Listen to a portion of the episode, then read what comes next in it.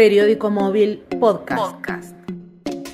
Protocolos y excepciones humanitarias. 25 de agosto de 2020. Tucumán sumó 115 nuevos casos de COVID-19, llegando a un verdadero récord en 24 horas. En total son 1.276 las personas que en la provincia contrajeron la enfermedad. La pandemia también se cobró dos víctimas fatales en el día de hoy, un hombre de 81 años y otro de 71. El Comité Operativo de Emergencia se reunió este mediodía, pero no emitió ninguna nueva disposición. Los tucumanos continúan disfrutando de cenas en restaurantes, de gimnasios, de actividades en casi todos los ámbitos laborales, pero mantienen prohibiciones de entrar, por ejemplo, a los cementerios. A los cementerios. Yo estaba en el living con nuestro hijo y él estaba en el cuarto viendo tele.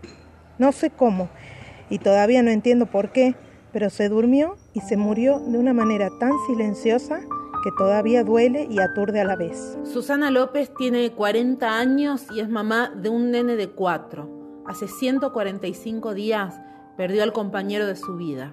Nunca me dijo que le dolía nada, simplemente se durmió y creo que sin darse cuenta y sin dejar ni una muestra de dolor, se fue su alma de este mundo. Y como el dolor casi no la deja expresarse, escribió una carta pública y accedió a leerla. Yo todos los días me levanto y hago el esfuerzo de acostumbrarme a vivir sin Ramón. Nunca fue de ir al cementerio, sin embargo, desde que Ramón se fue, encuentra en ese espacio el momento y la oportunidad para llorarlo, para conectarse con su dolor y para seguir adelante con su vida y la de su hijo.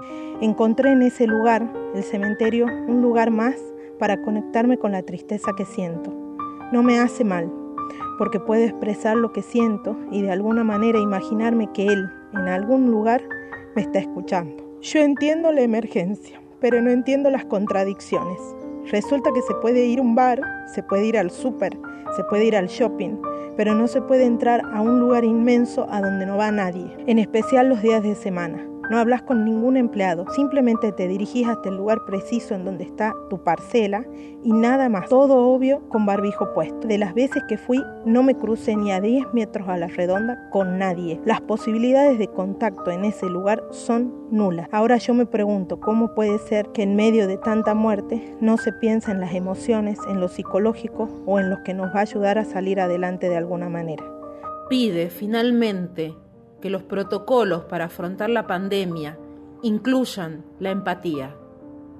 La empatía no implica en sí misma motivación de ser una ayuda, sin embargo, puede volverse una base para la solidaridad o angustia personal, lo que podría resultar en una reacción. La palabra más usada en estos tiempos y menos practicada.